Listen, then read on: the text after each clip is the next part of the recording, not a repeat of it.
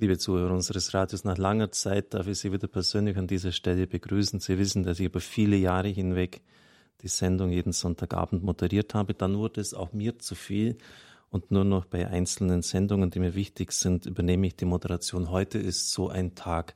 Was für ein Tag. Der Papst hat soeben gesagt, nie wieder Krieg. Mein Großvater kam aus dem Ersten Weltkrieg zurück, nie wieder Krieg. Mein Vater kam zurück, nie wieder Krieg. Am Freitag war der 70. Jahrestag des D-Days. 7500 Flugzeuge der Alliierten, 1200 Kriegsschiffe, 4700 Landungsboote waren damals im Einsatz. Die Luftwaffe, die Schiffe bombardierten die deutschen Stellungen. Am ersten Tag starben Tausende auf beiden Seiten und Augenzeugen berichten, der Atlantik war rot vom Blut. Was für ein Wahnsinn, liebe Zuhörer. Nie wieder Krieg. Und da schafft es der Papst mit seinen Worten, die wirklich ins Mark, ins Herz gehen. Shimon Peres, Mahmoud Abbas, Präsidenten von Israel und Palästina, an einen Tisch zu bringen. Im letzten Jahr habe ich etwas gemacht, was etwas zum Besten meines Lebens gehört. Ich bin einfach auf eigene Faust durch Palästina gefahren und habe das erlebt. An allen Orten können Sie die Spannung mit den Händen berühren. Sie merken das, wenn Sie ein bisschen sensibel sind, physisch. Ich bin von Galiläa nach Jerusalem gefahren. Es war gerade Schabbat, Beginn, Freitag. Der ganze Bus voll mit Soldaten und Soldatinnen. Äh, in den Maschinenpistolen das Magazin drin war ja auch bei der Bundeswehr, brauchten nur noch entsichern und losschießen. Jemand hat gesagt, Israel hat keine Armee, Israel ist eine Armee.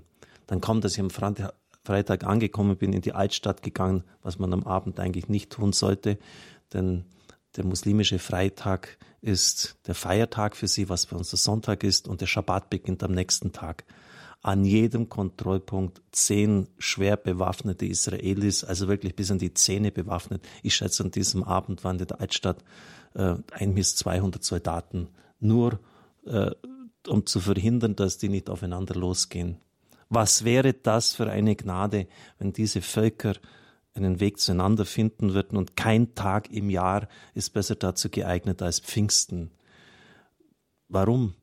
Weil wir in der Lesung hören, dass Meder, Pater, Elamiter, Bewohner von Mesopotamien, Phrygien, Pontus, Sie kennen das, wenn Sie in der Kirche sind, sich getroffen haben, in Jerusalem waren und plötzlich einander verstanden haben. Der Geist schenkt Einheit über Sprachgrenzen hinweg. Die sind ihm egal der Geist Gottes, der Menschen zusammenbringt, die sie natürlicherweise nicht verstehen können. Das ist Pfingsten, liebe Zuhörer. Und deshalb ist auch das, was der Papst hier fertig gebracht hat, nämlich diese zum Gebet zusammenzubringen, ein pfingstliches Ereignis. Wir sind Zeugen eines historischen Ereignisses. Und es wäre so wichtig, dass wir das auch ganz persönlich mit unserem Gebet begleiten. Denn wenn der Konflikt hier einmal zu Ende kommt, dann werden Sie sehen, wie das ein Reißverschluss ist und wo vieles andere aufgehen wird. Das ist die Mutter aller Streitigkeiten im Nahen Osten. Beten wir doch wirklich auch und bitten wir dem Pfingstgeist, dass er diesem Wahnsinn ein Ende setzt. Nie wieder Krieg. Ja, jetzt fällt mir natürlich der Schwenk zu unserem Thema des heutigen Abends nicht ganz leicht. Aber das hat ja auch etwas mit Pfingsten zu tun, Burnout. Burnout, das heißt ja auf Deutsch ausgebrannt, wie beim Roulette, nichts geht mehr. Ein Gefühl, das viele von uns vielleicht annähernd auch kennen. Ich durfte es auch persönlich auskosten. Bin also auch jemand, der hier ganz gut mitreden kann. Der Referent des heutigen Abends, Jörg Hoffmann, er sitzt neben mir, hat das so beschrieben. Am Ende half dann gar nichts mehr. Weder eiserne Disziplin, über die verfügt er als Oberstleutnant der Bundeswehr bis heute, er ist ausgebildeter Einzelkämpfer und Fallschirmjäger. Das schaffen die wenigsten hier, diese Prüfungen zu bestehen. Noch Sport, noch Diät und alles, was ihm als Macher bisher zu Gebote stand, all das wurde stumpf und wirkungslos im Kampf gegen das Scheitern.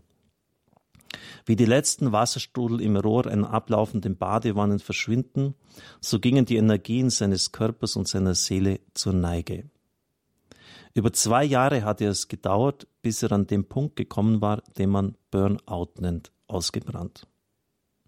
Unmerklich hatte das Geschehen mit der Übernahme großer Verantwortung als IT-Manager begonnen. Unaufhaltsam hat es seinen Lauf genommen und im Crash von körperlicher Kraft und emotionaler Erschöpfung geendet. Die Neurodermitis hat in der damaligen Zeit seinen Körper furchtbar verunstaltet. Er hat mir ein Bild gezeigt. Sie meinen es mit einem Zombie zu tun zu haben. Heute, fast zehn Jahre danach, sieht er diese Phase als eine der wichtigsten seines Lebens an, als einmalige Erfahrung und zugleich, halten Sie sich fest, Riesengeschenk des Himmels.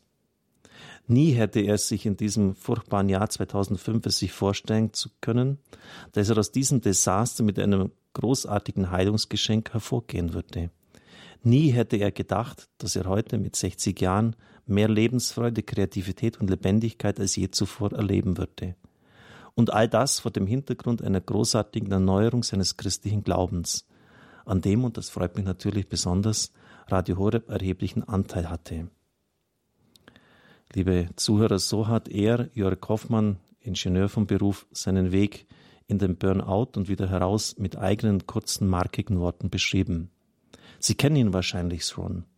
In der Sendung Hörer im Gespräch mit dem Programmdirektor hat in einem Mittwoch in der österreichischen Bußzeit ein faszinierendes Zeugnis über seinen Weg der Umkehr, der Entdeckung der Beichte als evangelischer Christ beschrieben. Er hat aufgehört, die anderen zu beschuldigen und hat die Schattenseiten seines eigenen Egos entdeckt. Und das so heftig, dass es mehrere Beichten benötigt hat, bis der ganze innere Schrott, der ganze innere Müll bei einem evangelischen Geistlichen entsorgt worden ist. Sie wissen, dass solche Sendungen nicht auf CD herausgegeben werden, weil es einfach auch mit zu viel Aufwand für uns verbunden ist. Aber die Zuhörer haben mich so äh, bombardiert mit Anfragen, dass wir das getan haben. Und es sind auch sehr viele CDs dann bestellt worden. Ja, dieser Referent hat die Zuhörer angesprochen. Es war für die Zuhörer so beeindruckend, so schonungslos ehrlich, so faszinierend, dass sie es damals haben wollten. Letztlich eine Mutmachgeschichte, eine Geschichte des Vertrauens, dass es immer weitergeht und dass sich neue und oft auch bessere Wege uns eröffnen. Ich freue mich, dass er jetzt hier neben mir sitzt. Herr Kaufmann, schön, dass Sie nach Balderschwang gekommen sind. Guten Abend, Herr Pfarrer Kocher. Guten Abend, liebe Zuhörerinnen und Zuhörer. Ich darf Sie noch den Zuhörern vorstellen. Sie sind Jahrgang 1954 in Jena, Thüringen geboren. Mit acht Jahren dann war die Flucht und mit den Geschwistern nach Westdeutschland. Sie waren im Gymnasium in München. Die Offizierslaufbahn bei der Bundeswehr habe ich schon angesprochen verheiratet, drei Söhne, ihre Frau ist auch mit dabei, die Kinder und die Frau sind katholisch.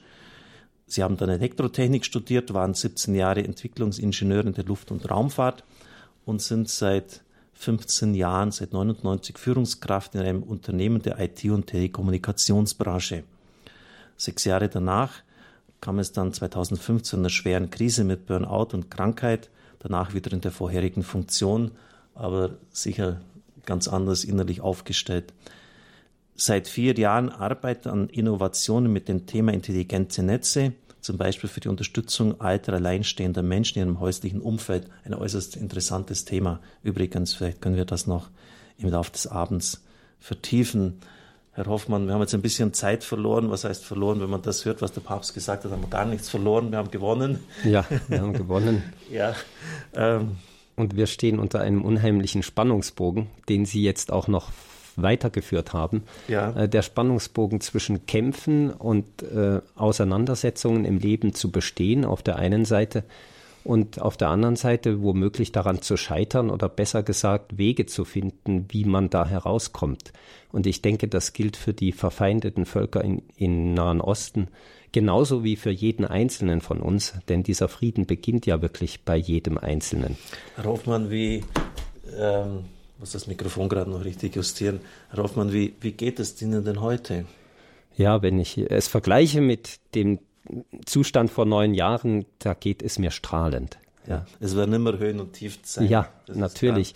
Und zwar äh, strahlend nicht, dass meine Lebensumstände nur rosig wären. Mhm. Auch heute habe ich schwere Themen zu bewältigen, äh, stehe immer wieder in schwerem Fahrwasser, mhm. teilweise ähnlich schweren Herausforderungen wie damals. Aber das Tolle daran ist, und deswegen bin ich auch hier heute sehr gern ins Studio gekommen, dass ich heute über eine ganz andere Ausgangssituation verfüge, von der ich damals nicht zu träumen gewagt hätte. Ja, da möchte ich jetzt nicht am liebsten reinstochen. Ja, was ist denn das? Aber das werden ja, wir von Ihnen hören, Herr Hoffmann. Ähm, aber was, was hat Sie denn bewogen, sich zu outen? Ähm, ich, was, Sie glauben gar nicht, liebe Zuhörer, wie schwierig es ist, Leute ans Mikrofon zu bringen, etwa jene, die Probleme mit dem Alkohol hatten. Ja, das darf nicht bekannt werden und so muss alles vertuscht werden. Das kennen Sie doch sicher auch, Herr Hoffmann, Sie als Fallschirmjäger, Einzelkämpfer. Ähm, jetzt da den, den Schwächling abzugeben vor allen Leuten. Ja, der Schwächling, der beginnt ja gerade dort, wo man immer meisterhaft an seiner Fassade arbeitet. Das ist eigentlich Schwäche, wenn man nur äh, die Fassade nach außen kehrt. Aber wenn man mal anfängt, das wirklich Innere, das Tiefe, auch das Schattenhafte, sich damit selbst zu konfrontieren, das ist wahrer Mut. Also insofern komme ich mir weder kläglich vor, noch gescheitert heute, obwohl ich zugegebenermaßen früher die Angst hatte zu scheitern, ja. sondern wirklich stark. Und ich erlebe auch, dass das kein Thema ist, an das sich die Gesellschaft leicht herantraut. Es benötigt Pfadfinder und Einzelkämpfer, um es mal so zu sagen, die den Mut haben, sich den eigenen Schattenseiten zu stellen und dann auch noch in der Öffentlichkeit darüber zu reden. Sie bleiben also Ihrer Profession treu, äh, Einzelkämpfer und, und gehen auch hier an die Front. Ich möchte es nicht, über, ich nicht überstrapazieren, auch heute Abend nicht. Das ist auch okay. nicht mein Thema, weil ich kann das vielleicht gleich vorweg sagen. Einer meiner Kardinalfehler war, dass ich eben zu sehr auf meine eigenen Fähigkeiten, auf auch meine eigene Kampfkraft sozusagen gebaut habe und die damit maßlos überzogen habe und dann erfahren musste und später durfte, dass die Kräfte eben wo ganz anders herkommen. Und dass man dann Dinge machen kann, die viel gewaltiger und viel größer sind, wenn sie sich nicht nur auf diese Schmalspur der eigenen Kampfkraft, um es nochmal zu strapazieren, beziehen. Ja, das klingt ziemlich spannend, liebe Zuhörer. Uns erwartet heute Abend ein Pfingst-Dreiteiler. Ich möchte Sie herzlich dazu einladen. Beim ersten Teil wollen wir uns nicht allzu lange aufhalten. Der Weg nach unten, ja, weil wir auch in, in, in diesem Crash nicht allzu lange verbleiben wollen. Uns interessiert dann vor allem, und das wird für viele, für viele unserer Zuhörer wirklich interessant sein, ähm, wie Herr Hoffmann es geschafft hat, den Weg wieder herauszufinden, zu einem erfüllten Leben zu gelangen und natürlich dann immer die Konklusion, der Schluss, was hast du daraus gelernt? Die Sendezeit, liebe Zuhörer, ist heute ein bisschen verkürzt, aber wie immer haben Sie bei Standpunkt die Möglichkeit, Ihren Standpunkt einzubringen. Wir freuen uns natürlich sehr und ja, ich würde mich auch freuen, wenn manche von Ihnen den Mut hätten, jetzt sich zu outen, herauszukommen. Sie haben auch die Möglichkeit, anonym zu bleiben. Stefan Böder ist heute auch nach längerer Zeit wieder hier. Er nimmt Ihre Anrufe entgegen und schaltet sie herein. Also haben Sie auch den Mut, sich einzubringen. Aber zuvor die Ausführungen von Herrn Hoffmann dem ich jetzt das Mikrofon übergeben darf. Ja, nochmal, liebe Zuhörerinnen und Zuhörer, einen ganz herzlichen und guten, guten Abend von meiner Seite. Ich möchte, wie gesagt, nicht allzu lange mich damit aufhalten, diesen Weg nach unten zu schildern, aber auf der anderen Seite, es ist eben ein wahres Geschehen, was ich Ihnen jetzt hier in den nächsten anderthalb Stunden bringen werde und will, und deswegen ist, da gehört nun mal dieser Weg nach unten dazu. Er ist ganz anschaulich zu verstehen, ich äh, habe, wie gesagt, in einem IT-Unternehmen 1999 eine große Verantwortung übernommen, indem ich ein sogenanntes Profit Center geleitet habe. Profit Center ist ein Unternehmen im Unternehmen, in dem der Leiter dieses Profit Centers rundum für alles verantwortlich ist. Also für die Projekte, für die Mitarbeiter, die Einstellungen, die ähm, Finanzen, den Vertrieb, all das hat er zu verantworten, ganzheitlich. Und äh, ich bin da hineingewachsen und dann aber auch ein Stück weit gesprungen, habe das einige Jahre gemacht. Ich hatte 30 Mitarbeiter. Wir haben in der Luft- und Raumfahrtindustrie hauptsächlich Bordrechner von Flugzeugern, Hubschraubern, auch im Kraftfahrzeugbereich programmiert. Und das waren alles sehr, sehr herausfordernde Projekte die mich, sage ich mal, in einen Flow gebracht haben. Ich habe das geschafft, ich habe es geleistet und war auch guter Dinge, bis dann im Jahr 2002 an mich der Wunsch herangetragen wurde, mehr Verantwortung zu übernehmen, einmal mein eigenes Profit Center zu führen, aber auch einen gesamten Bereich noch zusätzlich. Und äh, mit der eingangs besprochenen Kampfesmut bin ich dann hineingesprungen in dieses Wasser, ohne wirklich nachzudenken, ob ich mir das zumuten und ob ich das leisten kann. Und am Anfang schien das ganz gut zu gehen, aber dann kam es wirklich dick. Wir wurden mit einem anderen Bereich des Unternehmens integriert. Dort herrschte eine andere Kultur. Ich musste Mitarbeiter abbauen, die sozusagen zu meinem Unterbau gehörten. Ich musste weiter rationalisieren. Ich hatte zwei große kritische Festpreisprojekte. Festpreis heißt, ich muss mit einem festen Budget dem Kunden das liefern, was er braucht. Einmal ging es um den Airbus A380, da haben wir die Türen und Notrutschen programmiert. Zum anderen also eine sicherheitskritische, zulassungsrelevante Software, wie wir sagen. Zum anderen für die Deutsche Bahn haben wir ein Hochgeschwindigkeitsmesssystem gebaut. Und all das in einem höllischen Vielfalt und Feuerwerk von Themen. Diese beiden Projekte kamen ins Schlingern und ich bekam dann zum allen Überfluss einen etwas schwierigen Chef. Er war Offizier wie ich auch, aber bei der Nationalen Volksarmee gewesen, war Oberleutnant und er hatte einen sehr, äh, wie soll ich mal sagen, bürokratischen Führungsstil. Ähm, die Nationale Volksarmee hat nach dem Prinzip der Befehlstaktik gearbeitet, während die deutsche Bundeswehr das nach dem Prinzip der Auftragstaktik, wie man sagt, gemacht hat.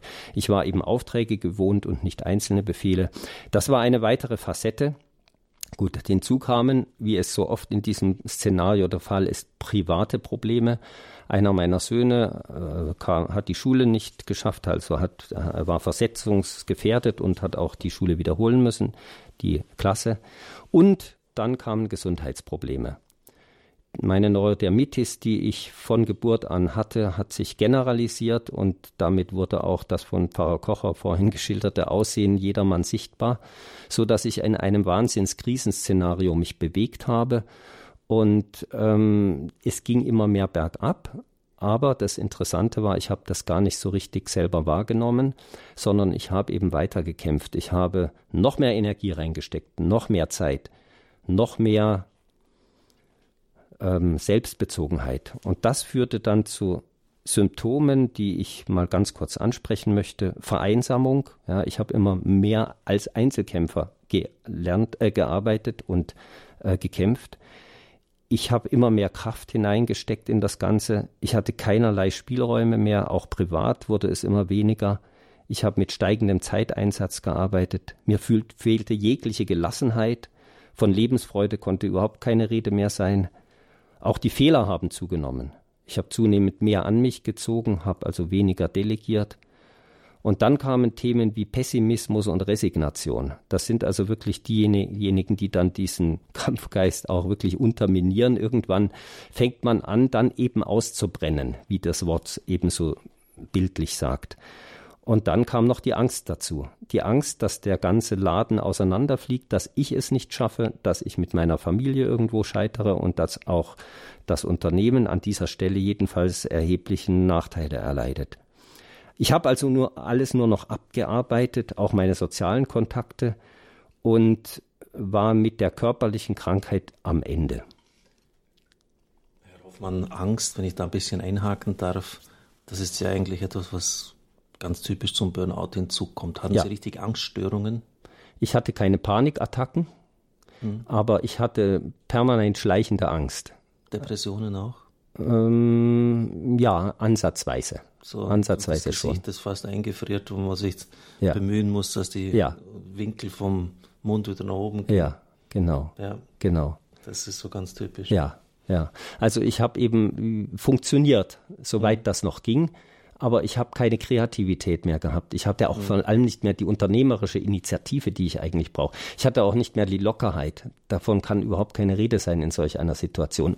Ja. Und dann kommt ja noch Folgendes dazu. Dann kommt dazu, dass man das Gefühl hat, das geht jetzt endlos so. Du kommst da nie mehr raus. Mhm. Es ist nicht nur ein Hamsterrad, sondern es ist ein Trichter, der immer mehr zusammenläuft.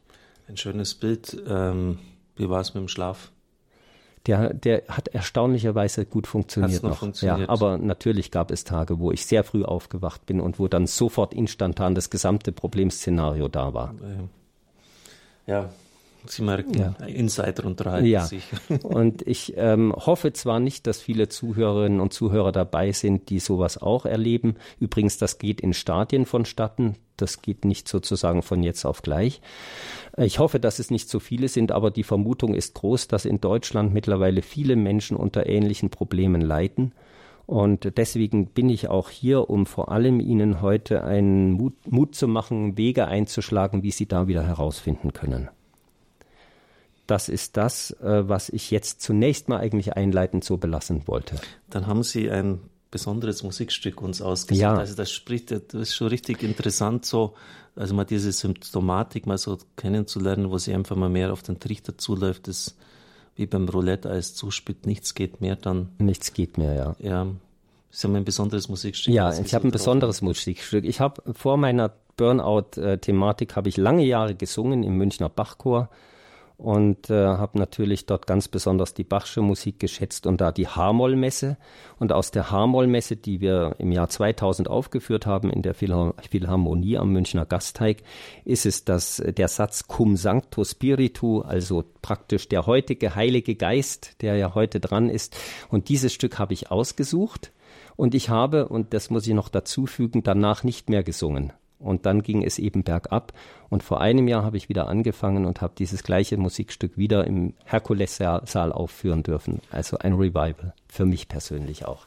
Cum Sancto Spirito, Johann Sebastian Bach, mit ganz persönlicher Konnotation von Jörg Hoffmann.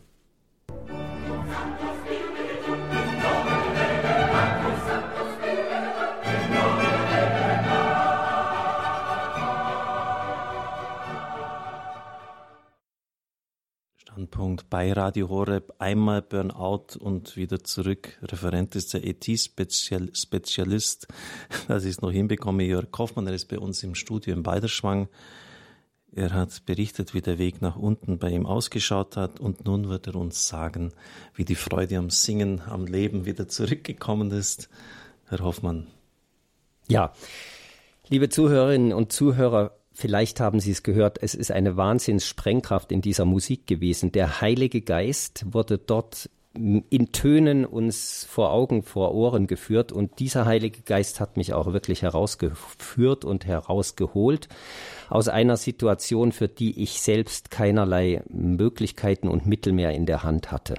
Ich habe den Leidensdruck geschildert, den ich empfunden habe, körperlich und seelisch und dieser Leidensdruck war es dann auch, der mich dazu gebracht hat, ganz neue Wege zu suchen. Ich hatte nichts in der Hand. Gegen die Neurodermitis gibt es kein wirkliches Medikament. Und gegen eine solche Lebenskrise gibt es auch kein Medikament und auch keine einfache Handreichung, wo man sagt, geh dahin und geh dorthin und dann wird das alles repariert. Ich hatte aber sehr wohl gute Anregungen und gute Gefährten. Und eines dieser Anregungen kam von Radio Horeb. Es war ein Vortrag von Godehard Stadtmüller äh, zu dem Thema der Mensch in der Gratwanderung zwischen Überforderung und Unterforderung. Und dieser Vortrag hat mich wahnsinnig angesprochen, weil ich mich genau in diesem Spannungsfeld gesehen habe. Und Godehard Stadtmüller hat damals auch, äh, es war ja im Jahr 2005, 2004, auf die Adula-Klinik verwiesen, deren ärztlicher Direktor er war. Und diese Adula-Klinik, die wenige Kilometer Luftlinie hier vom Balderschwanger Studio liegt, die war eine meiner Stationen. Aber da kommen wir nachher drauf zurück. Es war eine weitere Hilfe, die ich von Mitchristen erfahren habe. Es waren Christen der Internationalen Vereinigung christlicher Geschäftsleute, die es sich zum Ziel gesetzt haben, Menschen im Berufsleben auf Christus hin anzusprechen und die auch untereinander sich im Gebet gestärkt haben. Auch von diesen Christen habe ich Fürbitte und äh, Hinweise erhalten, wo ich hingehen könnte. Meine erste Station war der Weg nach Bad Sodensaal-Münster, wo die liebe Schwester Margarita Balapilla, die vielleicht viele von Ihnen kennen, ein Exerzitienhaus unterhält. Und dort bin ich zu einem Counseling-Gespräch gegangen. Das war im Februar 2005. Und dort hat der Peter Meyer, einer der Seelsorger, hat mit mir ein Gebet gesprochen, hatte eine Vision, deren Inhalt ich jetzt gar nicht aus Zeitgründen groß entfalten will. Aber er hatte eine erstaunliche Message nach dieser Vision. Er hat gesagt, irgendwie scheint es in ihrem Leben in Zukunft darum zu gehen, dass sie Menschen helfen, die in dieser Gesellschaft immer mehr ohne Deckung auf der offenen Pläne rumlaufen und nicht wissen, äh, wie sie ihr Leben bewältigen sollen. Vielleicht darf ich kurz einhaken. Peter Mayer ist Pastor Peter Mayer, unseren Zuhörern bekannt. Jedes Jahr hält er eine Woche Exerzitien hier im ah, ja. Vorträge. Ja. Im November wird er wieder hier sein.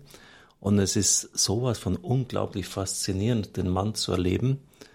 Ähm, er bereitet sich immer still vor, dann geht er an den Ambo und spricht 50 Minuten völlig frei, aber ohne sich zu verquatschen, ähm, sich zu wiederholen. Und es ist, es ist, es ist unglaublich intensiv. Also sicher ein ganz vom Geist Gottes auch geführter Mensch auch von mir ein persönlicher Freund. Ja, also ich schön. Mich, dass Peter schön. Meyer Ihnen auch da ähm, so, so geistig den Weg zeigen konnte im Hinblick auf eine künftige Aufgabe. Ja, richtig. Also ich bin damals ehrlich gesagt ein bisschen ratlos zurückgefahren, weil nach München, weil ich hatte den Eindruck, jetzt bin ich selber so ein gehetzter Hase. Wie soll ich denn jetzt anderen Menschen irgendwann helfen? Aber der Weg ging weiter. Die nächste Station war eine dieser IVCG, Internationale Vereinigung christlicher Geschäftsleute, äh, Leiter, der gesagt hat, geh zum Christoph Hesselbart in den Schwarzwald und dort ist ein Zurüstungshaus für Menschen in Verantwortung, und zwar sowohl in der Wirtschaft als auch in der Kirche, die Menschen wieder auf die Beine helfen, die gestrandet, die ohne Kraft und auch eben in Burnout-Situationen sind. Und dieser Christoph Hesselbart war selber Manager gewesen über viele Jahre, war auch nicht gläubig gewesen, bis er irgendwann mal ein Wahnsinnsbekehrungserlebnis erlebt hat, als er über Indonesien geflogen ist, hat er mal berichtet, ist plötzlich Christus neben ihm gewesen und hat gesagt, Christoph, ich habe für dich eine ganz andere Aufgabe. Und er ist diesen Weg mit bewundernswerter Stetigkeit und auch Entschlusskraft gefolgt und hat dieses Haus, den Josua-Dienst, in Schwarzwald aufgebaut. Und dort bin ich also angelandet in einer Gruppe von etwa 10, 15 Menschen, alles Führungskräfte eben aus Kirche und Gesellschaft und Wirtschaft. Und es ging gleich in medias res. Gleich eines der Hauptthemen, welches ich heute Abend ansprechen möchte. Und ich hoffe, dass ich das auch für Sie wirklich rüberbringe. Eines dieser Hauptthemen kam gleich am Anfang. Es war eine Gruppenseelsorge, so möchte ich es mal nennen. Wir saßen also in großer Runde und haben angefangen auszupacken. Schrittweise haben wir uns an die Schatten unserer eigenen Persönlichkeit herangewagt, haben über Verstrickungen gesprochen, über Besetztheiten aller Art. Es ging um viele Dinge, um Materialismus, um Geld, es ging um Sex, es ging um Esoterik, es ging um alle möglichen Themen, die die Menschen gefangen hielten, was sie ihnen aber äußerlich nicht ansahen. Und plötzlich ging immer mehr auf, das Vertrauen wuchs, und ich habe mit Faszination erlebt, wie es möglich ist, dass Menschen in einer größeren Gruppe offen werden, ehrlich werden und ich habe gesehen, welche Eigendynamik diese ganzen Belastungen haben, die diese Menschen mitgebracht haben. Bis dahin, dass jemand, der über seine Vorfahren sprach, plötzlich rausgehen musste und sich übergeben musste. Ich habe also gemerkt, es gibt sowas wie Psychosomatik im wahrsten Sinn des Wortes und diese Psychosomatik etwas ist, was gewaltige Kräfte entfaltet und entfesselt und die Menschen eben gefangen hält. Und ähm, wir haben dort es ging, glaube ich, zehn Tage lang, immer wieder solche Runden gedreht und haben dann das Ganze ins Heilungs- und Befreiungsgebet ge gebracht. Es war also sehr charismatisch. Das Ganze ist eher überkonfessionell oder ich würde sagen von der Grundtendenz sicher freikirchlich orientiert. Aber die Wirkung war immens. Und am Schluss hat die ganze Gruppe angesichts meiner offensichtlichen Neurodermitis für mich gebetet. Es gab auch ein kleines Abschlussfest und ich bin dort wirklich fast beseelt wieder herausgegangen. Ich habe gemerkt, wie sich bei mir ganz vieles schon gelöst hatte. Ich war noch nicht wieder gesund, aber ich war in einem deutlich besseren Zustand, als ich dahin gekommen war. Und dieser Zustand, den verbinde ich mit einem unglaublichen Frühlingserlebnis. Es war dann Ende März 2005. Das Wetter war zwar nicht so heiß und so sommerlich wie heute, aber der aufbrechende Frühling, wo ich vom Schwarzwald hinübergefahren bin nach Oberstdorf in die Adula-Klinik. Das schloss sich fast nahtlos an, war eine Fügung des Himmels, möchte ich sagen. Und auf dieser Fahrt habe ich den Frühling erlebt. Ich bin am Bodensee lang gefahren, die Blüten brachen auf. Und im Kontrast dazu starb Johannes Paul II. Das war auch ein sehr bewegendes Erlebnis. Jeder von Ihnen, die da äh, hier jetzt an den Rundfunkgeräten sitzen, wird ja das in einer oder anderen Form mitbekommen haben. Und dieses Sterben des, dieses Menschen und meine eigene Wiederauferstehung, die ich da erlebt habe und auch das Aufbrechen der Natur war eine unglaubliche Erfahrung. Und mit der bin ich dann in Oberstdorf gelandet in, eben in der psychosomatischen Adula-Klinik, über die ich jetzt auch noch im Folgenden weiter erzählen möchte, weil dort hat doch der Schwerpunkt meines Heilungsweges seinen Fortgang genommen. Die, Heil, die Adula-Klinik äh, ist, ich muss ein bisschen was zu dem Konzept sagen, ohne für die Klinik Werbung machen zu wollen. Aber was mir wichtig ist, dort werden Wege beschritten, die einzigartig sind und die eben nicht einfach Work-Life-Balance sind oder nicht einfach nur Gymnastik, Sport und gesunde Ernährung, das auch, aber ganz, ganz andere Wege und an denen durfte ich intensiv teilhaben. Das freut mich natürlich. Der Gründer der Adlerklinik, Reisach, ist ein persönlicher Freund von mir. Immer wieder telefonieren wir. Ich kenne die Chefärzte, war jetzt beim 25-Jährigen der Hochgradklinik eingeladen. Ähm, ich habe überhaupt gar kein Problem, auch als Verantwortlicher dieses Radios, ähm, die Klinik positiv darzustellen, dürfen Sie also ruhig sagen. Es, es geht einfach darum, dass Menschen geholfen ja. wird. Ja, ich sage es auch so, Herr Pfarrer Kocher, die Not in unserem Land ist so groß, was dieses Thema Burnout angeht. Da ist wirklich ähm, jedes Mittelrecht, um den Menschen vertraut zu machen mit solchen Wegen, die seriös sind, aber ungewöhnlich.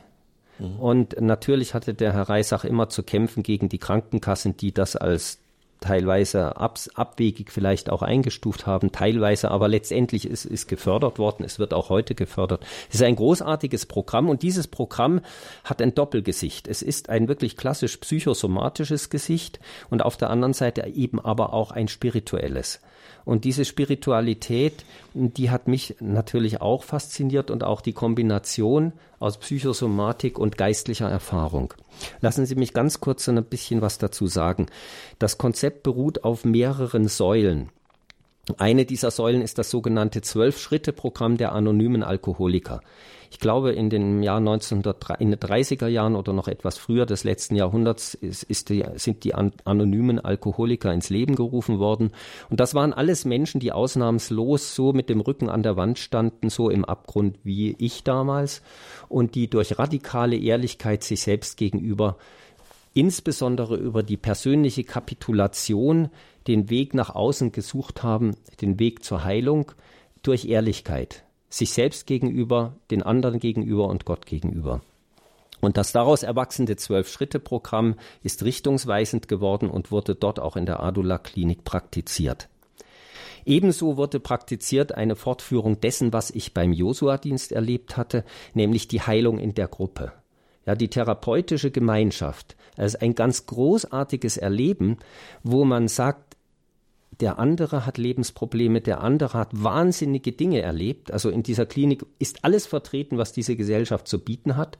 Und äh, Sie können es wahrscheinlich an keiner Stelle in ähnlicher Offenheit und auch in ähnlicher Menschlichkeit erfahren wie dort.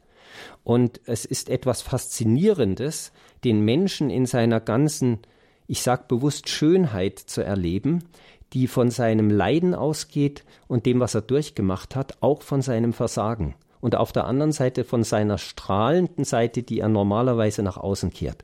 Und diese beiden Dinge in, in unmittelbarer Nachbarschaft zu sehen, ja, und das bei so vielen, das sind etwa 100 Menschen dort gewesen, aller, aller Altersstufen, so ab 20 aufwärts. Es sind nicht nur die Alten dort gewesen, es waren viele junge Menschen dort. Das ist etwas derart Anrührendes und dass diese Menschen angefangen hab, haben, sich gegenseitig zu therapieren, schlicht durch ihr Dasein und ihren Austausch, hat mich in weiteren Verlauf dazu gebracht, immer mehr an die Gemeinschaft letztlich der Heiligen zu glauben. Also dass Menschen füreinander einstehen können. Mhm. Und zwar indem sie mit ihren Schatten und mit ihren Lichtzeiten einfach aufstehen und sagen, hier bin ich. Also diese therapeutische Gemeinschaft. Eng damit verbunden ist eine unglaubliche Wertschätzung für den einzelnen Menschen. Ich denke mir oft, wir behandeln uns wie den letzten Dreck. In Firmen und im Geschäftsleben. Wir gehen äh, rigoros miteinander um. Wir müssen funktionieren. Aber das, was den Menschen doch ausmacht, dieses Wunderwerk, ja, und dieses Wunderwerk wertzuschätzen, in die Arme zu nehmen, und zu sagen, du hast vielleicht eine schwere Vergangenheit, aber du bist ein so wertvoller Mensch. Das wurde dort sehr sichtbar gelebt, diese Wertschätzung. Und manche Menschen haben das zu allerersten Mal in ihrem Leben dort erlebt, dass sie liebevoll in den Arm genommen wurden, dass ihnen Zuspruch zuteil wurde, dass sie Gemeinschaft erlebt haben. Ich selbst komme glücklicherweise aus einer behüteten und guten Familie, aber ich habe es gesehen, wie andere Menschen danach, also denen sind die Augen aufgegangen, dass es sowas überhaupt gibt. Eine weitere Säule dieses Therapiekonzeptes ist die Fastenvereinbarung. Und Fasten heißt nicht, dass dort gehungert wurde, sondern es gab natürlich eine gesunde äh, Kost, aber diese Kost war, äh, die war freigemacht von aller Art Suchtmitteln, vom Kaffee angefangen, Nikotin natürlich auch, aber es wurde auch gefastet von aller Art Medien, es wurde auch gefastet, hinauszugehen in die Stadt Oberstdorf oder in das Dorf Oberstdorf. Es wurde gefastet auch teilweise mit Kommunikation. Es war ein bisschen ein Eremitendasein für jeden Einzelnen mit dem Ziel, sich nicht von seinen Problemen ablenken zu lassen. Und man hat das dort immer das Wegmachen genannt. Also ich mache mich weg, ich habe eine ungute Anwandlung meines Problems und ich greife zur Schokolade oder ich greife zum Alkohol oder ich spreche mit jemandem oder ich mache den Fernseher an und das macht mich weg. Und führt mich, ähm, macht mich weg oder bringt mich davon weg, mich meinem Problem zu stellen und auf dem Lösungsweg weiterzugehen. Und diese Fastenvereinbarung wurde von den meisten Patienten, die dort übrigens Gäste hießen, sehr, sehr gut befolgt und hat auch eine eigene Dynamik, wenn man das über mehrere Wochen hin tut. Hinzu kamen dann Sonderformen, natürlich Ernährung. Viele Menschen kommen mit Ernährungsproblemen, Familienaufstellungen, wo auch die Hintergründe familiärer Belastungen zutage traten, Begegnungen mit Tieren, auch in dem Sinne, dass man durch Streicheln eines Pferdes oder einer Kuh die Nähe zum Geschöpf erlebt, äh, dann das sogenannte Bonding, eine recht äh, außergewöhnliche Form, die Dan, Dan Casriel aus Amerika im Zusammenhang mit Suchtkranken erfunden oder gefunden hat. Äh, dieses Bonding soll die Emotionen von Menschen wieder auftauen, auftauen, die durch leidvolle traumatische Prozesse ihre Emotionen weggebunkert haben und damit nur noch sozusagen als äh, Avatare oder so leben, ja. Und ähm, diese diese Emotionen kann man durch Bonding innerhalb von Minuten zum, äh, zur Explosion bringen. Also ich habe gestaunt, was es alles gibt und ich habe daran teilgenommen. Herr Hoffmann, ja. äh, muss ich mir zum Anwalt der Zuhörer machen, was ist Bonding? Bonding, Bonding das ist, ist für Sie ähm, so selbstverständlich. Ja, ich, ich, ist nicht sehr, überhaupt nicht selbstverständlich. Ich scheue mich deswegen, es ein bisschen jetzt hier auszuführen, weil manche werden sagen, oh Mann, das ist ja der Wahnsinn.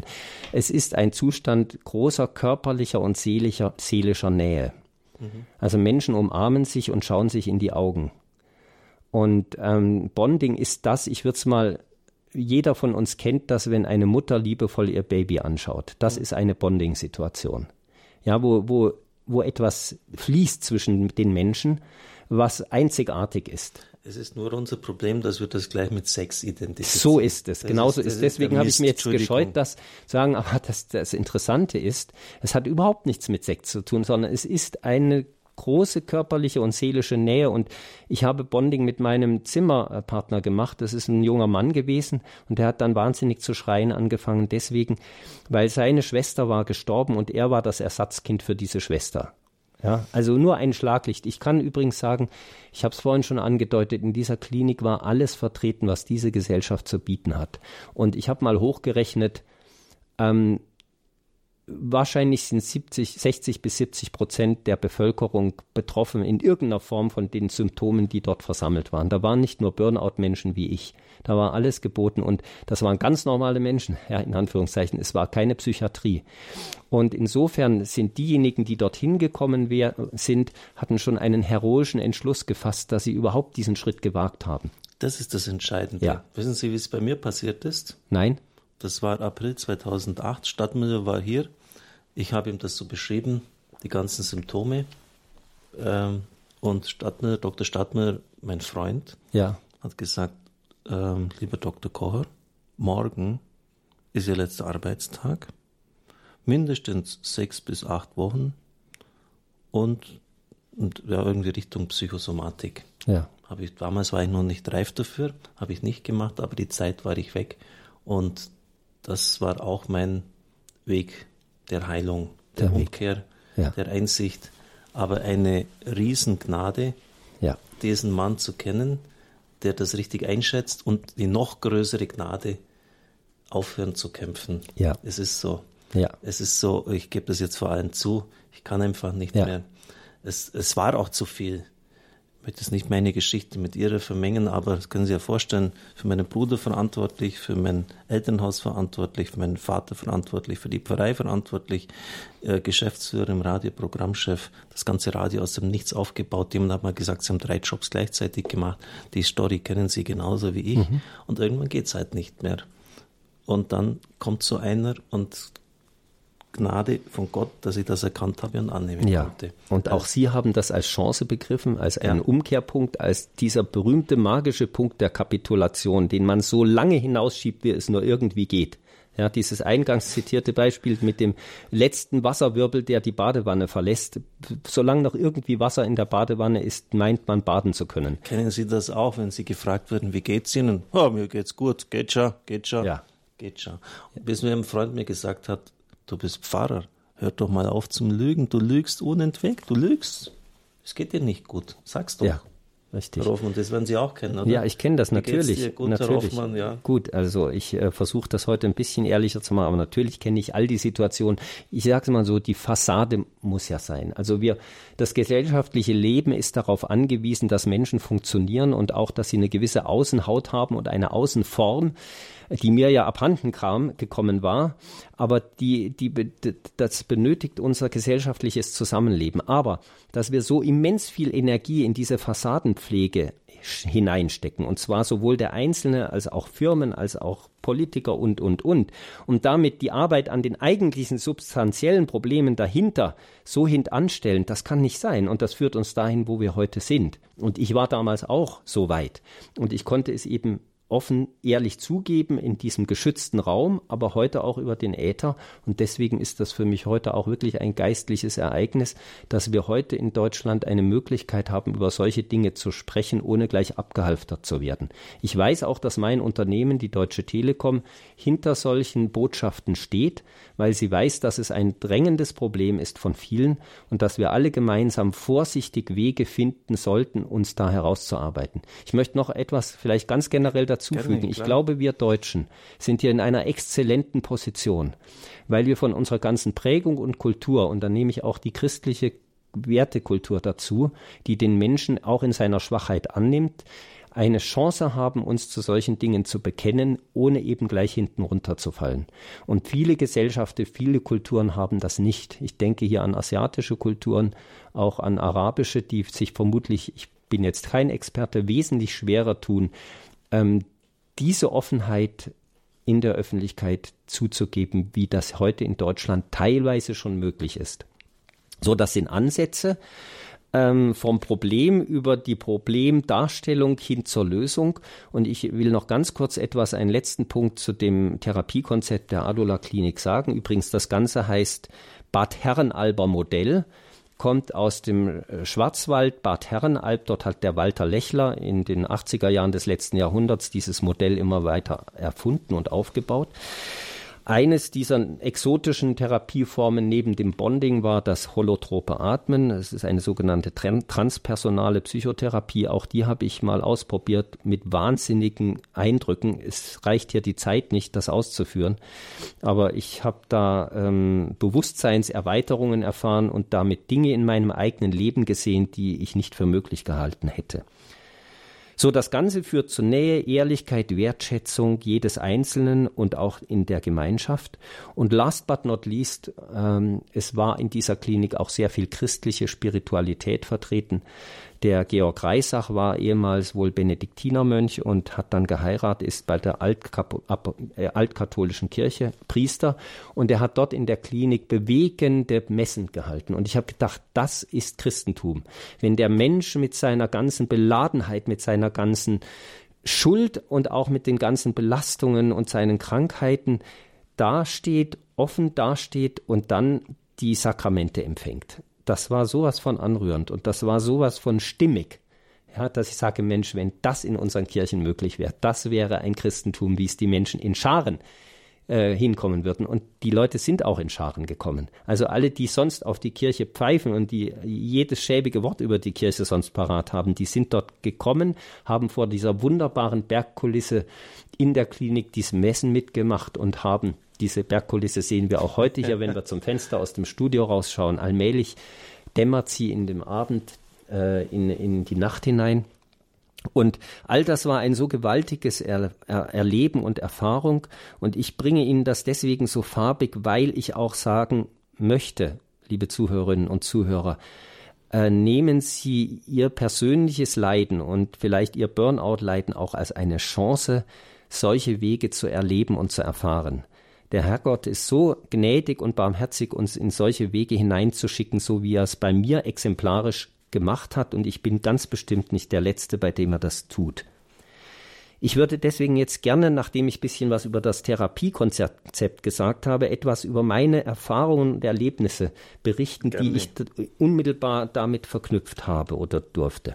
Und ich komme damit zu zwei Kernpunkten, die ich schon mehrfach angedeutet habe, aber die ich jetzt ganz bewusst in den Mittelpunkt auch der heutigen Botschaft äh, bringen möchte.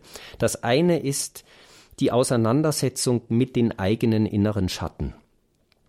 Das heißt, erstmalig wirklich zu sagen, du bestehst nicht nur aus der glänzenden Seite, die du normalerweise nach außen kehrst, sondern du hast deine Schattenseiten. Und diese Schattenseiten durfte ich dort in der Klinik ganz persönlich sehr konkret kennenlernen. Meine Therapeutin hat äh, sich eines Tages, die Dagmar hieß sie, vor mich hingesetzt in der Gruppe, es fand alles in der Gruppe statt, hat gesagt, Jörg, mach die Augen zu, heute bist du mal dran. Und dann habe ich eine Reise nach innen gemacht, äh, wo es mir teilweise den Atem verschlagen hat und die Dagmar hat gesagt, Jörg, vergiss das Atmen nicht. Und ich bin dann vielleicht nach 30 oder 40 Minuten habe ich die Augen wieder aufgemacht. Ich habe zwischendrin all das gesagt, was ich über mein Inneres gesehen habe. Es waren teilweise sehr beklemmende Bilder sehr, sehr konkret. Es fehlt ja die Zeit und ich möchte es auch nicht ausbreiten. Das wäre vielleicht auch ein bisschen indiskret. Aber es hat mich so erschüttert und ich habe gedacht, du brauchst die Augen jetzt nicht mehr aufzumachen. Dich schaut hier keiner mehr an. Das Verblüffende war, das Gegenteil war der Fall. Endlich gehörte ich zu denen, die dort als Patienten waren, weil ich auch mich geöffnet hatte. Bis dahin hatte ich sozusagen meine Fassade noch so aufrechterhalten, dass man mir gesagt hat, hat Jörg, du musst jetzt endlich hier ankommen. Das war eines meiner Schlüsselerlebnisse. Und aus diesem Schlüsselerlebnis eigene Schatten benennen zu können, akzeptieren zu können und zu sehen, dass die einen nicht vernichten, ist dann der lange Weg bis hin zur Beichte gegangen, die, über die der Pfarrer, äh, Herr, Herr, Herr Pfarrer Kocher vorhin sprach, im Jahr 2008, die mich dann wirklich befreit hat. Also Schattenseiten, das meint so ähm, das eigene Ego, wo man andere ins Messer laufen lässt, so äh, das überhebliche Urteilen über andere, äh, so, das meinen Sie so? Das meine ich, das zum einen, aber damals war es auch noch ganz konkret ein Schatten, der mit dem zweiten fundamentalen Punkt zusammenhing, nämlich meine maßlose Selbstüberschätzung. Also, dass ich versucht habe, die Probleme alle selber zu lösen und dass meine Kraft dazu nicht ausgereicht hat. Und das mhm. habe ich in diesen Bildern gesehen. Also ich, ich wartete in einer Wahnsinnsrüstung über eine Kraterlandschaft und in dieser Kraterlandschaft, die war voller Bitumen. Also es ist sehr bizarr. So, so teerartige, teerartige Masse. Masse. Mhm. Und, ähm, und dann war ich in dieser hochglänzenden Rüstung und dann sagte die Therapeutin, äh, schau mal, was in dieser Rüstung drin ist. Und dann kam aus dieser Rüstung ein Strichmännchen raus. Also ein, das hatte einen riesen Kopf und ein Rückgrat und sonst nichts. Und das war ich. Ja? Also verkopft natürlich. Verkopft und also in krassen Gegensatz zu diesem Monstergehabe. Und ähm, es war einfach Bild. Ich stelle es Ihnen auch jetzt so hier in den Raum ganz un, un ähm, sage ich mal, angreifbar an. Ich, ich, Verletzlich, ich, verletzbar, ja genau. Und ähm, es hat mir aber gezeigt, dieses Bekenntnis zu dem, was ich wirklich bin, das ist dann die andere Kernbotschaft, die sich mir auch wirklich gezeigt hat. Äh, ich muss meine und ich darf meine Schwäche zugeben. Und diese existenzielle Schwäche, die ich im Beruf erlebt habe, in der, in der Familie immer wieder erlebt habe, damals, äh, die konnte ich seitdem nicht nur zugeben, sondern mir auch helfen lassen. Und jetzt sind wir hier in einem christlichen Rundfunksender und da ist es mir natürlich eine große Freude, dass ich sagen kann, der Herrgott hat mir da so oft geholfen. Damals in dieser Krise und auch heute noch. Und ähm, wenn ich mit Menschen im säkularen Umfeld darüber spreche, muss man dann oft darüber sprechen, gibt es diesen Gott überhaupt? und ähm, gibt es da die Kirche und was hat die damit zu tun und so weiter und so fort. Sie kennen ja die Diskussionen. Aber ich darf jetzt hier einfach mal ganz un ganz blank weg sagen, der Herrgott hat mir in meiner Krise damals geholfen und in vielen Krisen danach. Und auch heute in meinen jetzigen beruflichen Situationen, auch in meiner familiären Situation teilweise, Lebenssituation, hilft er mir immer wieder. Und dieser Kapitulationspunkt, der damals für mich so ein erstmaliges singuläres Ereignis war, dieser Punkt kommt heute immer wieder, aber nicht mehr erschreckend, sondern ich gehe heute wirklich auf die Knie vor das Kreuz und bete zu diesem Herrgott, der mir auf diese oder Weise, jene Weise hilft. Und das ist etwas so Befreiendes. Ja, und ich sage mal so, das baut aufeinander auf. Ich habe das ganz starke Gefühl, dass Zugeben, das Erkennen der eigenen Schatten, ich nenne es jetzt Schatten, ich nenne es mal nicht Sünde, weil das für viele Menschen so ein schwieriger Begriff ist. Das Erkennen der eigenen Schatten und Belastungen, das zuzugeben, das in die Beichte zu bringen, sich davon befreien zu lassen, davon ein, ein versöhntes Verhältnis zu Gott zu bekommen und auch zu Mitmenschen und darauf aufbauend sich helfen zu lassen, ist ein, eine Erfolgsstory. Sie können sagen, Sie können jetzt das Rundfunkgerät abschalten und sagen, das war der Kernbotschaft, die ich Ihnen heute rüberbringen will. Nein, bitte nicht abschalten, denn es geht jetzt ja weiter. Ja. Und ähm, ich habe kommt ja das Entscheidende, kommt dort die, ja, die Konklusion. Ja, die Konklusion kommt noch. Ich möchte noch was zu den Schattenseiten sagen. Ja. Auch da nochmal der Rückbezug. Das Ganze war nicht magisch, was dort gemacht wurde, sondern das hatte Hand und Fuß und waren handwerkliche Dinge. Eines Tages hat die Dagmar uns in einen Raum geführt. Wir kannten uns als Patienten etwa, es waren so 30 Frauen und Männer, hat gesagt, jetzt geht ihr mal schweigend durch diesen Raum und sucht denjenigen raus, der euch am unsympathischsten ist oder mit dem ihr die größten Konflikte habt. Und dann setzt ihr euch gegenüber hin und tauscht aus euch aus darüber, was euch am anderen stört. Und wenn ihr das ehrlich macht, habt ihr die reelle Chance, dass ihr etwas entdeckt, was euer ureigenes Problem ist. Und das nennt man Schattenprojektion. Bei mir war das ein Volltreffer. Ich hatte eine Frau, so etwa 50 Jahre alt, mit der habe ich mich regelmäßig, bin ich aneinander geraten und sie mit mir.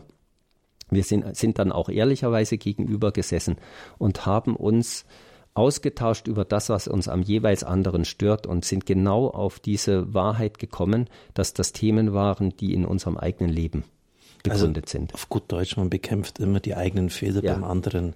Wenn Sie einfach jetzt Probleme haben mit dem Rauchen, Sie wollen aufhören, da, da jeder, der raucht, ärgert Sie und, und, und es wird Ihnen sofort offensichtlich. Ja, das ja. ist einfach so ein Gesetz oft. ja. ja. Gut, was dazu an Erfahrungen kam, wir haben eine, ich habe dort, darf ich mal so sagen, eine kleine Gebetsgruppe gegründet und wir waren vielleicht immer fünf, sechs, sieben Menschen und wir haben in dem Andachtsraum, in dem Raum der Stille unter dem Kreuz dort gebetet und auch das war besonders fruchtbar, weil wir eben, die, die Wunden lagen offen und wir konnten das so dem Herrgott hinhalten und so ins Gebet bringen, wie es eben in einer Kirche meistens nicht der Fall ist, weil wir eben dann doch hinter verschlossenen Türen nebeneinander sitzen im Kirchenraum. Und dort war das aber offen und auch deswegen war diese Gebetsgruppe so außerordentlich fruchtbar. Ich möchte da eine kleine Geschichte erzählen, wenn die Zeit reicht. Da war eine das junge Frau. so wichtig, erzählen ähm, die, na, so jung war sie nicht mehr. Sie war schon so Mitte der 40er, hatte, war temperamentvoll rassig. Sie hatte so ein bisschen was Zigeunerhaftes, hatte drei oder vier Kinder, er war ablehnend dieser Gebetsgruppe gegenüber, hat sich da immer abfällig geäußert. Eines Tages ist sie zu mir gekommen und hat gesagt, du Jörg, ich bin im Grunde genommen ganz tief in meinem Leben traurig und diese Gebetsgruppe ist was Wunderbares. Ich würde am liebsten zu euch kommen, aber ich habe drei Kinder abgetrieben. Und diese Abtreibung, die hat ihr so auf der Seele gelegen. Und äh, Georg Reisach hat dann mit ihr zusammen diese Kinder gesegnet. Die haben alle Namen bekommen. Also es war sehr anrührend. Mhm. Ja. ja, da kann man viel passieren, ja. kann man viel machen. Ja. ja. Ähm, ich hatte das Ganze, man kann sagen, war vielleicht eine wirklich eine aufgewühlte Situation. Ich war dort sechs Wochen circa. Außergewöhnlich etwas, was man im normalen Leben so in dieser Dichte nicht erleben darf. Und ich weiß auch nicht, warum der Herrgott mir so viele intensive Erfahrungen dort hat zuteil werden lassen.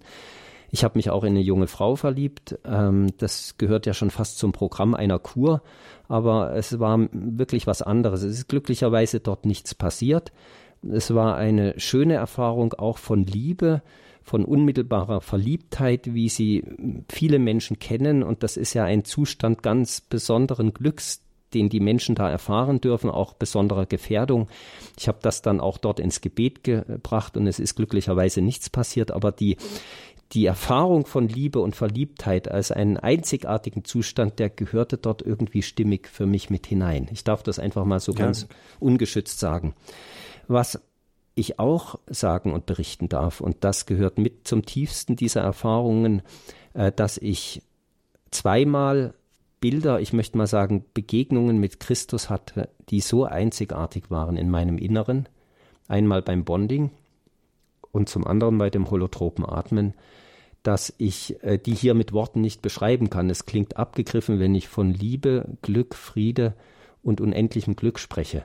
Aber es waren es waren so starke Erlebnisse, die ich da hatte. Ich habe das Antlitz Christi und im Hintergrund von Maria gesehen. Und was das Ganze für mich so echt und authentisch macht, Christus ist am Schluss dieser Sequenz, die vielleicht 20 Minuten gedauert hat, mit mir durch den Hintereingang in mein Bürogebäude gegangen. Und das war so konkret anschaulich, dass ich heute auch gar nicht daran zweifle, dass das real war, diese Schauung möchte ich es mal nennen. Und übrigens hat Gotthard Stadtmüller mir danach auch einen kleinen Brief geschrieben und hat gesagt, er konnte von außen förmlich sehen, was ich erlebt habe.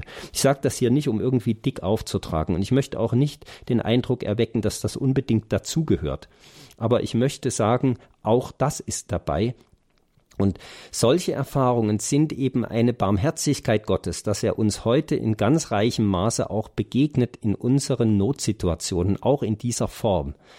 Und ich bin ihm unendlich dankbar dafür und ich bin mir auch jetzt nicht so stolz, dass ich über so etwas Persönliches hier rede. Und ähm, diese solche Erfahrungen sind nicht das Maß aller Dinge, aber sie beglücken immens und sie haben mich lange Tage danach in Atem gehalten. Schön. Das wollen wir einfach mal so stehen lassen. Die Zeit rast dahin. Ein gutes Zeichen übrigens, wenn die Zeit schnell vorbeigeht, aber für uns auch ein bisschen dumm, weil wir gerne auch mit den Zuhörern ins Gespräch kommen wollten. Der Papst hat uns am Anfang eine Viertelstunde weggenommen. Die fehlt uns jetzt natürlich. Nach der Musik werden wir dann die persönlichen Erkenntnisse und Konsequenzen aus diesem Weg von Ihnen noch hören und dann können Sie sich einbringen, auch wenn es nur noch wenig ist. Aber wir freuen uns auf das Gespräch mit Ihnen. Ein sehr bewegendes Zeugnis von Herrn Ingenieur Jörg Hoffmann hier bei uns in Standpunkt Burnout hin und wieder zurück 089517, wenn Sie es wollen, können Sie jetzt schon notieren 008 008 unsere Rufnummer.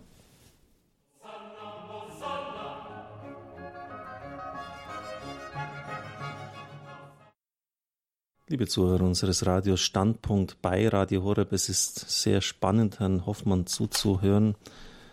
Ja, es geht eben nichts über persönliche Zeugnisse. Wir hatten die Generalversammlung des Radios das sind oft ähm, ja unsere besten Kritiker auch und die sagten, Herr Pfarrer Kocher, es ist schon gut, was sie machen. Wir sind auch super zufrieden, aber schauen Sie halt, dass Sie noch mehr Zeugnisse bringen. Denn die Zeugnisse, die berühren die Leute und, und die gelehrten Vorträge sind auch wichtig. Wir müssen den Glauben vertiefen, aber die Zeugnisse, äh, wir brauchen Leute, die für den Glauben einstehen, die was erlebt haben. Und Sie haben eigentlich recht, denn äh, Worte belehren, Beispiele ziehen, das kennen Sie ja, diesen Satz. Es geht jetzt weiter mit dem dritten und letzten Teil wird dann ein bisschen kürzer mhm. ausfallen, die persönlichen Erkenntnisse und Konsequenzen, die Herr Hoffmann aus diesem Erleben gezogen hat. Ja. Also diese geschilderte Phase, die etwa zwei Monate in Summe gedauert hat, die war für mich ein ganz, ganz starker Impuls. Und dieser Impuls führte dazu, dass ich mein Leben wirklich in in Folge in diesem Sinne weiter versucht habe zu führen. Also es war eben ein, ein Umkehrpunkt. Aber dieser Umkehrpunkt ist kein Einmalereignis, sondern ein lebenslänglicher, weitergehender Prozess. Und diesen Prozess, den oder diesen Weg durfte ich eben weitergehen und zusätzliche Erfahrungen machen, die ich dann in meinem weiteren Berufsleben, Familienleben, Glaubensleben allenthalben immer mehr verstärken und vertieft sehen durfte. Ganz besonders, das möchte ich an dieser Stelle auch erwähnen, durch viele zahllose, wunderbare Vorträge auf Radio Horeb. Und da möchte ich sagen, äh, da bin ich jetzt mal auch ein Anwalt derer, die sich für die erstklassige ähm, intellektuelle Schärfe und auch Güte ihrer Vorträge stark macht. Ich lade mir die regelmäßig vom Internet runter, höre die auf meinen Dienstreisen und die haben mein Glaubensleben derart fundamental auf neue Beine gestellt. Und dieses Wissen, das kommt mir in diesem Prozess immens zugute. Also ich bin ein Mensch, der gerne Theorie und Praxis gemeinsam hat. Und deswegen bin ich dankbar, dass es diesen Sender gibt, gibt, der mich begleitet und ich kann es dann immer wieder neu anwenden und ausprobieren in meinen herausfordernden Lebenssituationen. So, damit möchte ich sagen, die Krise als Ausgangspunkt und Gnadenerfahrung. Nehmen Sie, äh, natürlich sind Krisen schmerzlich. Das, was ich berichtet habe, war originär sehr schmerzlich. Aber das an sich heranzulassen lassen und aus diesem Leidensdruck heraus neue Wege zu suchen und insbesondere menschliche Wege. Ja, ich habe gedacht, das Ganze ist ein Intensivkurs in Sachen Menschsein für mich gewesen. Ich würde jedem von Ihnen wünschen, eine solche Sichtweise gewinnen zu können. Das ist wirklich heilsam. Das ist, sage ich mal, ein Heilsweg. Eigentlich beginnt mit solchen Erfahrungen der Heilsweg, den Christus für uns vorgesehen hat, schon auf dieser Erde.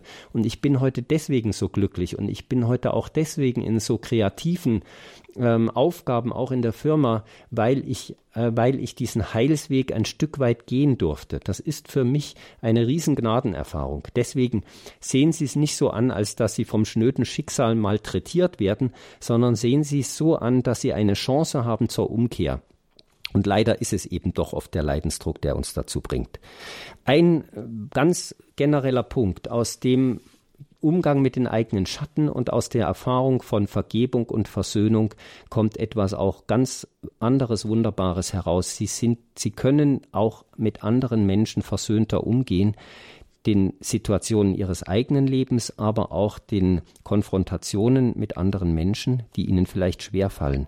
Das heißt also, die Erfahrung, die Vergebung, die sie selber Erfahrung haben, können sie weitergeben und kann ich heute auch anwenden in meinem Berufsleben. Und wie oft sind wir in Situationen, wo wir über Chefs uns aufhalten, wo wir äh, zu Felde ziehen gegen diesen und jenen, auch in der Politik. Und diese ganze innere Bitterkeit, die sich im Laufe des Lebens ansammeln kann, wird dadurch nicht nur entschärft, sondern sie wird herausgelassen, indem sie die Versöhnung und Vergebung, die sie selbst erfahren haben, indem sie die übertragen auf die Menschen ihrer Umgebung. Also auch das per se ist schon ein Heilsweg. Und auch den möchte ich Ihnen unbedingt heute Abend mit ans Herz legen und auf den Weg geben. Ähm, die wiederkehrende Erfahrung eigener Hilflosigkeit habe ich vorhin schon kurz angesprochen, aber ich denke, unser Leben wird immer steinig und immer voller Brüche und immer Leiterfahrungen beinhalten, bei jedem von Ihnen. Dessen bin ich ganz sicher. Und gehen Sie mit diesem Leid zum Herrgott und legen Sie es ihm vor. Wahrscheinlich werden es die meisten Menschen sowieso tun. Aber tun Sie es auch in Situationen, wo Sie sagen, da ist er nicht zuständig. Er ist für alles zuständig und er ist vor allem auch in einer modernen Industriegesellschaft, auch in einer IT-Firma wie der Deutschen Telekom oder T-Systems, ist er auch für alle Probleme mit zuständig, wenn Sie ihn dort hineinlassen. Tun Sie es. Und damit kommen Sie in die Haltung des alten benediktinischen Ora et Labora, was dann immer mehr zu Ihrem Lebenswandel per se wird. Und dieser Lebenswandel ist nur beglückend. Ich muss aber eines dazu sagen, Sie brauchen immer wieder Disziplin. Also sie, das Ganze ist nicht einfach ein Selbstläufer. Es gibt Kräfte, die da an uns zerren, die uns wieder von einem solchen einmal eingeschlagenen Weg wegbringen wollen. Und gegen diese Kräfte müssen sie mit großer Aufmerksamkeit widerstehen, mit großer Disziplin. Ich bin da ehrlich gesagt oft froh, dass ich diesen Einzelkämpferlehrgang gemacht habe, weil dieser Kampfgeist, den wenden sie dann auf ein ganz anderes Fachgebiet an, nämlich dem disziplinierten Gehen solcher Gnadenwege. Und die sind nicht ungefährdet und die sind nicht unbestritten. Aber sie sind immens heilvoll. Und das würde ich gerne jetzt noch als letzten Punkt der Lektionen gesagt haben. Bitte sehr, ja. Ja, nein, ich wollte sagen, ähm, dieses Ora et Labora, ja, was ja vielleicht ein Schlagwort sein mag, ähm, habe ich heute aus all diesem Erfahrungsschatz heraus in mein Leben so integrieren können, dass ich mein Alltag, Arbeitsalltag ist durchsetzt immer wieder von diesen Momenten, wo ich bete für diese schwierigen Situationen, wo ich vergeben kann, wenn mich wieder mal was aufgeregt hat in der Firma. Ja, das ist ja eigentlich das Ziel äh, christlicher Spiritualität. Ich denke an den heiligen Franz von Sales, Kirchenlehrer, der gesagt hat, wenn dein Herz wandert, wenn es leidet, hole es immer wieder in die Gegenwart Gottes zurück. Und wenn du dein ganzes Leben nur damit verbringst, dann hast du es wohlgetan. Das ist es eigentlich, in der ja. Gegenwart Gottes zu leben. Ähm, die heilige Therese von Lisieux hat gesagt, das, das ist ja natürlich unerreichbar. Ich, verbringe tagelang oft oder stundenlang oft, ohne dass ich an Gott denke. Ich habe keine fünf Minuten meines Lebens gelebt, ohne an Gott zu denken. Das ist natürlich die Größe von solchen besonders begnadeten Menschen. Aber es ist auch in gewisser Weise uns möglich. Liebe Zuhörer, wir haben jetzt gerade noch gut zehn Minuten Zeit. Ich gebe das Mikrofon frei. Ähm, ich habe aber eine gute Nachricht. Normalerweise, weil gerade das Gespräch mit Ihnen macht ja Standpunkt aus, ähm, haben wir da mindestens eine halbe oder dreiviertel Stunde Zeit, heute leider nicht. Das Zeugnis von Herrn Hoffmann war mir es wert, einfach so, ähm, ja, dass es dargelegt wird. Und auf der anderen Seite gibt es eine Möglichkeit, in der nächsten Woche werde ich ein paar Tage frei haben, aber am Mittwoch bin ich immer für Sie da.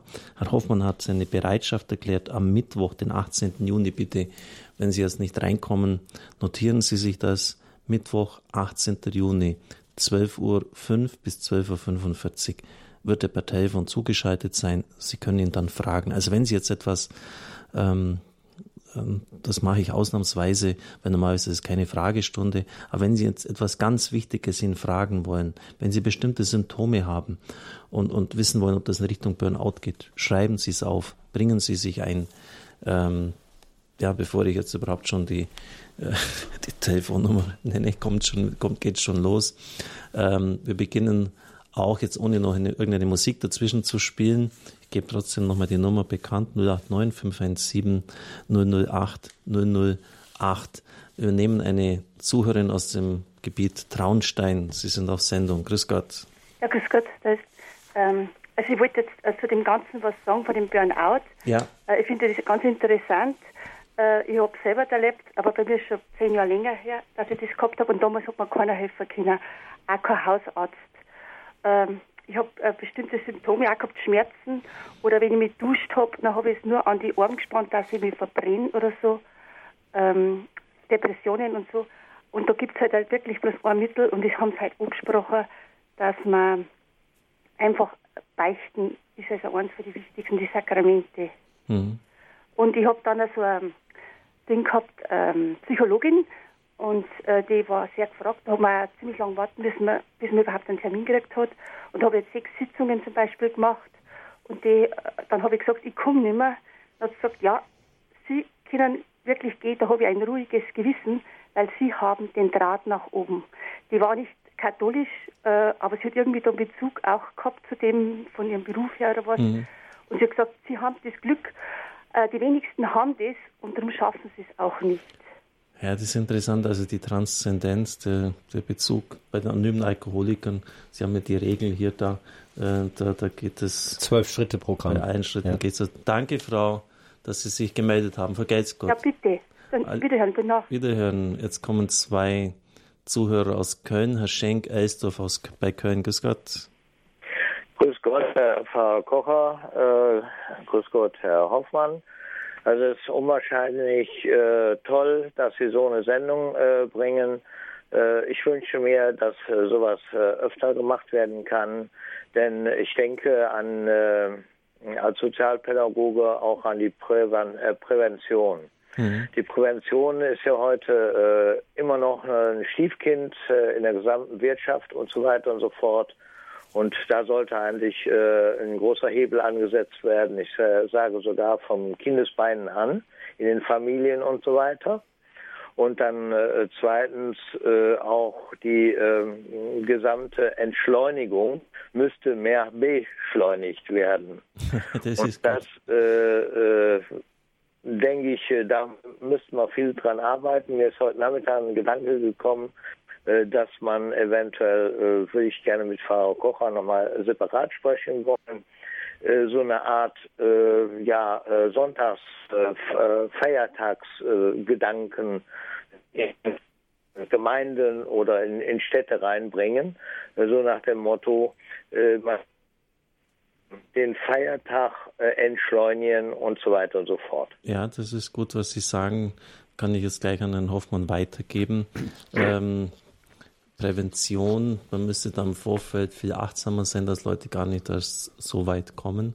Da macht ja die Telekom, bei der Sie tätig sind, wirklich viel. Ja. War ganz ja. erstaunt, so das zu hören von Ihnen. Also bei mir rennen Sie da wirklich offene Türen ein und auch bei einem Unternehmen wie der Deutschen Telekom, die die Gefahr erkannt hat, dass Menschen den sogenannten Präsentismus nennt man das heute, die sind zwar anwesend, die sind nicht offensichtlich krank, aber sie leisten nicht mehr das, was sie könnten. Aber weit darüber hinaus haben die Firmen das Interesse, dass diese sich anbahnenden Zersetzungsprozesse schon frühzeitig erkannt und gestoppt werden. Und jetzt haben Sie auch wirklich was Wichtiges angesprochen. Es gibt natürlich ganz viele bewährte und probate Mittel, äh, wie eben zum Beispiel sportgesunde Ernährung, die Klassiker.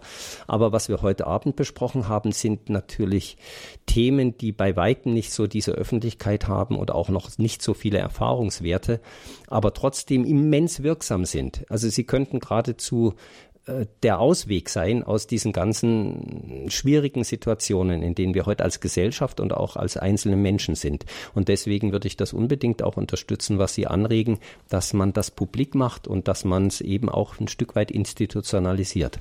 Ja, danke, Herr Schenk, für die Anregung. Ich sehe, das Telefon bringt unaufhörlich. Wir werden nur die wenigsten noch hinzunehmen können. Aber Stefan, nehmen Sie zurück nochmal Leute rein. Vielleicht versuchen Sie Ihre Frage möglichst prägnant und kurz zu fassen, dass noch möglichst viel auf Sendung gehen können. Aus Köln eine Hörerin. Grüß Gott. Ähm, hören Sie mich? Ich höre Sie sehr gut und unsere Zuhörer auch. Ja, super. Ähm, meine Hauptaussage, die ich erstmal treffen möchte, ist, dass ich mich unglaublich darüber freue, dass ähm, ich war selber in der Hochgradklinik. Ähm, ja. Unter anderem war ich aber auch in Grönbach in der Katexis-Gruppe, das ist eine Borderline-Therapie und habe also vor vielen, vielen Jahren auch das Zwölf-Schritte-Programm kennengelernt. Und was ich total klasse finde, ist, dass für mich jetzt heute Abend einfach mal, ich sag mal, ähm, christlicher Glaube, auch intensiver christlicher Glaube zusammenkommt mit diesem Zwölf-Schritte-Programm. Mhm. Weil, ähm, also ich habe Folgendes erlebt, es ist so, dass ich gerade in diesen Zwölf-Schritte-Gruppen, als ich damit angefangen habe, vor vielen Jahren, ich bin jetzt inzwischen ähm, über 40, ich glaube, ich habe mit 20 damit angefangen, ähm, wenn mir da jemand hätte was von Jesus erzählt, ähm, ich glaube, ich wäre schreiend rausgelaufen. Das, das Einzige, was mir damals geholfen hat, war nur diese Hand und diese freundliche Annahme innerhalb einer Gruppe. Mhm. Und ähm, erst später ist dann in mir das Bedürfnis entstanden, dass diese, diese höhere Macht, so wie es ja auch genannt wird in den Schritte-Gruppen, dann, dass der, in mir der Wunsch kam, ich möchte den personifizieren und habe auch gesucht und habe den dann letztendlich nur in Jesus gefunden und ähm, was sicher auch mein Glück war und letztendlich dann auch wieder in die katholische Kirche zurück, ähm, in die Anbetung etc. und so weiter. Ähm, was ich aber merke, ist, dass davon hat ja auch der Referent gesprochen, ähm, diese diese intensive Nähe, die in den Meetings oder auch gerade in diesen Kliniken geschieht, dieses Öffnen, dieses ehrlich zugeben, wo man steht und wie es einem geht, das ist etwas, also das habe ich mir zutiefst zu eigen gemacht. Ähm, wenn ich damit heute sozusagen in die Gruppen von katholischen Kirchen gehe, Gebetskreise oder sonst was, ich erlebe zwar immer wieder, dass die Leute das toll finden, ja, dass ich so bin. Ich kann auch gar nicht anders, aber es ist etwas, was mir wirklich fehlt. Und wo ich denke, wo auch die katholische Kirche so von lernen könnte. Von dieser Art der Offenheit. Ich weiß gar nicht, ob das überhaupt machbar ist. Ähm, deswegen freue ich mich arg darüber, dass da jetzt für mich mal was zusammenkommt. Also ich höre gerne Radio Horeb, ähm, äh, bin auch immer wieder mal kritisch, aber ich finde es das toll, dass das einfach mal zusammenkommt. Damit habe ich nicht gerechnet. Ja, das, Sie haben schon recht, das, äh, es gehört zusammen im letzten Jahr. Und ich danke Ihnen, Sie haben ein, ein unglaublich starkes Zeugnis abgelegt, also ich, ja. Ich war einmal in einem, in einem Borderline, wir haben ein Meeting, also wir haben auch zwölf Schritte Meetings mhm. sozusagen gehabt. Ähm, und ich hatte so stark, die Leute haben sich so geöffnet, die haben so von ihren Symptomen erzählt, ja, das kannst du nirgendwo anders so erzählen. Und das ist keiner, der sich abwendet und sagt, öh, wie bist du denn drauf? und so. Und ich hatte so stark das Gefühl, Jesus ist hier in dieser Mitte, weil so viel Wahrheit und Ehrlichkeit und das ist schon wirklich ziemlich lange her, also äh, ja, das ist etwas, wo ich ganz ehrlich bin, was ich so ein Stück weit in der katholischen Kirche auch vermisse. Diese Nähe, diese unbedingte Bereitschaft, ehrlich zu sein.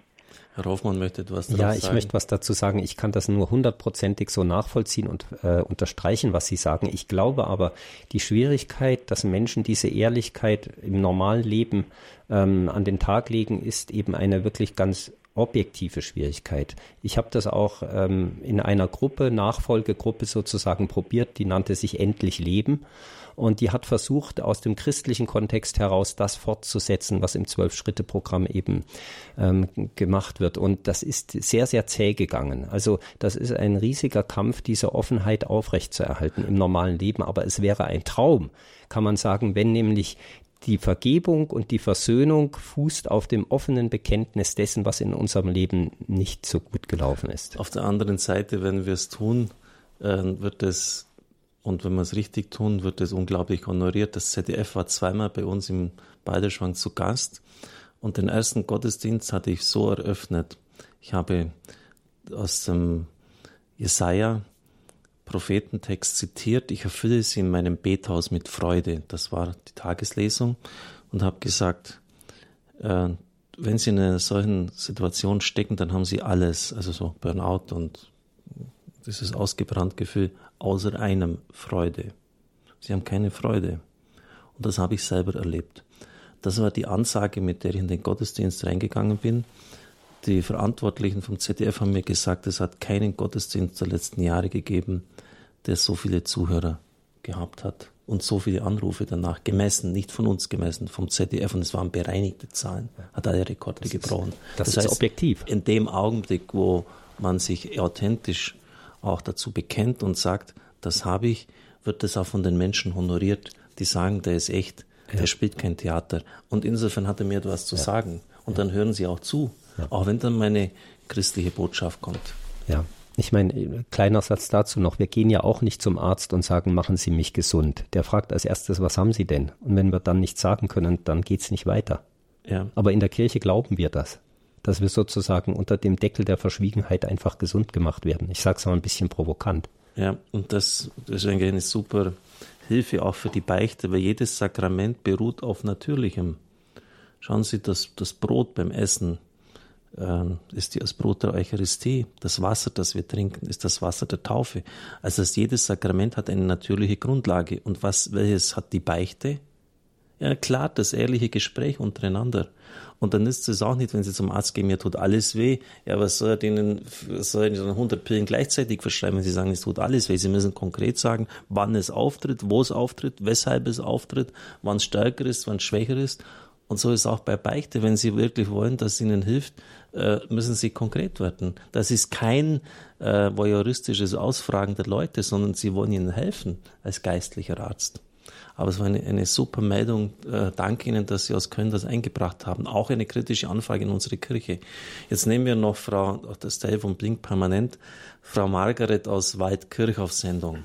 Frau Margaret, Sie machen heute den Abschluss. Ja, hallo, grüß Gott. Also ich möchte fast das Gleiche sagen wie die Dame vor mir. Ja. Ich war in Bad Herrenalb in der Klinik, auch bei Dr. Lechler. Und äh, äh, es war eine wunderbare Zeit. Es war eine harte Zeit, das auf jeden Fall. Und dieses, diese Offenheit untereinander, ich denke, das kam auch daher, dass alle Menschen per Du waren. Angefangen vom Chefarzt bis zur Putzfrau. Alle, alle haben mhm. sich mit Du angesprochen.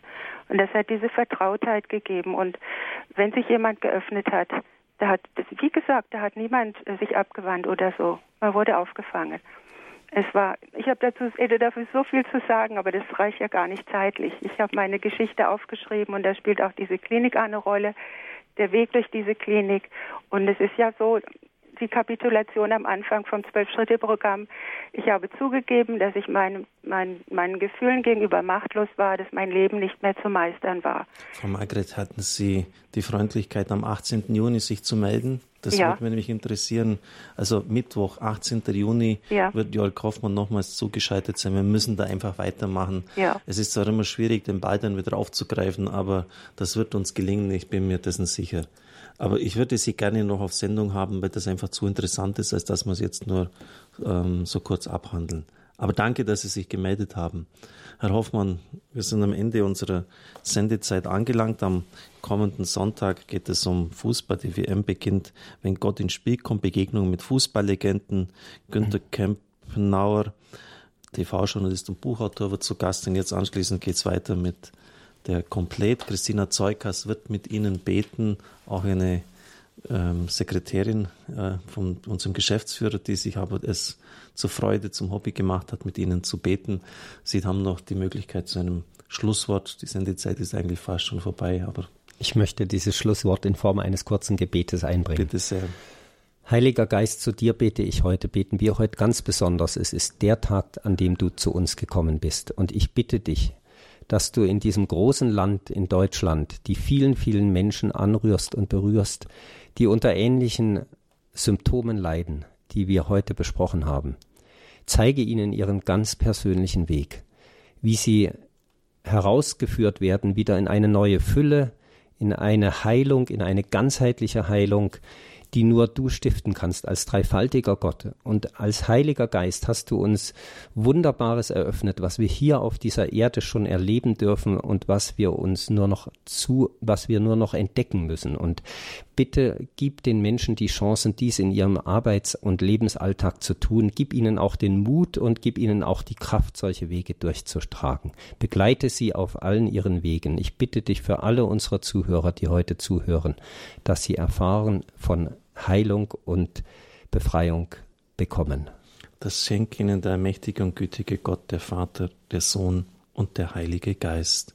Amen. Danke, Herr Hoffmann.